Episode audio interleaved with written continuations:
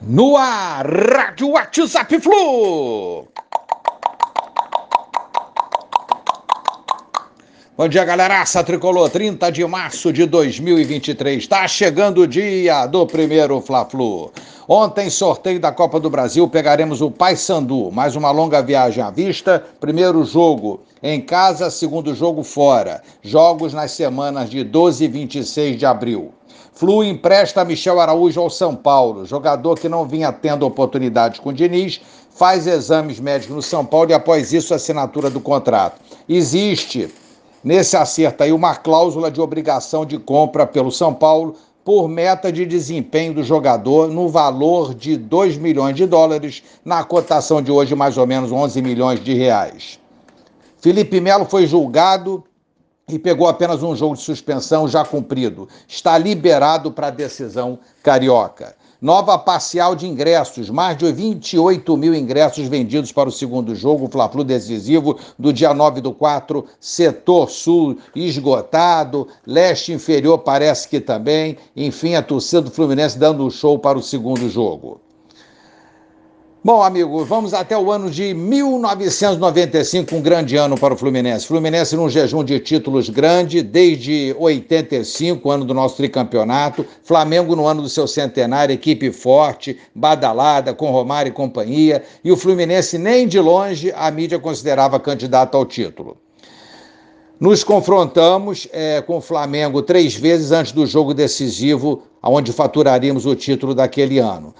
É, vencemos duas vezes e um empate. Naquele ano contratamos Renato Gaúcho para a felicidade da torcida tricolor que cantava oba, oba, oba. O Renato chegou fazendo a alegria da galera tricolor. Em êxtase, a torcida do Fluminense, Fluminense carente, é, comemorava a chegada do Renato Gaúcho. Ele seria primordial para essa conquista. Fluminense, como falei, venceu dois, empatou outra antes da final a torcida deles em festa, pois estavam seguros, convencidos totalmente que levariam o título no, no ano histórico do seu centenário, e chegava o momento derradeiro do jogo. É, Flamengo com a vantagem do empate, ainda tinha isso também. A galera tricolor acreditava, mas somente nós, porque a mídia, a imprensa toda, eles, a torcida toda, o Brasil todo, é, dava o favoritismo para o Flamengo enquanto eram eles contra nós e a gente foi ao Maracanã lutar por esse grande título. A galera tricolor acreditava, mas como falei, somente nós. É, entramos voando no jogo, marcamos logo com Renato e Leonardo logo em seguida e assim fomos para o intervalo com a vantagem de 2 a 0. Romário, no segundo tempo, ele que nunca tinha feito gol no Fluminense, marcou o seu primeiro sobre o Flu depois de inúmeros jogos pelo Vasco e pelo próprio Flamengo. Fabinho fez o gol de empate, aí uma tristeza pairou nas arquibancadas tricolores. Tivemos nesse jogo jogadores expulsos, Sorley, Lira e eles tiveram Marquinhos também. Mais desvantagem ainda. Como conseguiríamos marcar mais um gol com essa desvantagem toda? Depois da ducha fria que nós tomamos com um gol de empate.